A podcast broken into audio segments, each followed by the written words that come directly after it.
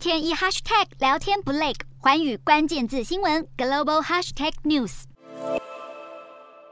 穿着白色裤装，美国职篮已故传奇球星科比的遗孀凡妮莎步出洛杉矶法院。原来，凡妮莎因为不满当时负责救援的洛杉矶郡警消擅自拍下坠机现场的惨况，包括科比和十三岁女儿吉安娜血肉模糊的遗体照，并且将照片外流，凡妮莎因此一状告上法院。陪审团已经作出裁决，法院要求洛杉矶郡赔偿凡妮莎一千六百万美元，大约台币四点八亿。另一名死者家属则获赔一千五百万美元。科比与二女儿吉安娜在二零二零年一月二十六号搭乘直升机失事，同机有九人罹难。凡妮莎的律师团在法庭上指出，死者的照片从远景的手机传到酒吧酒保手中，甚至在一个消防员席卷参加的晚宴中还被公开展示。这不止侵犯亡者的隐隐私，也对家属造成伤害。代表被告洛杉矶郡的律师则声称，搜救人员拍摄现场照片有正当理由，因为这有助于判断灾情，协助救援。照片也没有被刻意发布给媒体或者公开在网络上。但原告指控官方没有尽到彻查义务，确认警校人员是否私藏照片。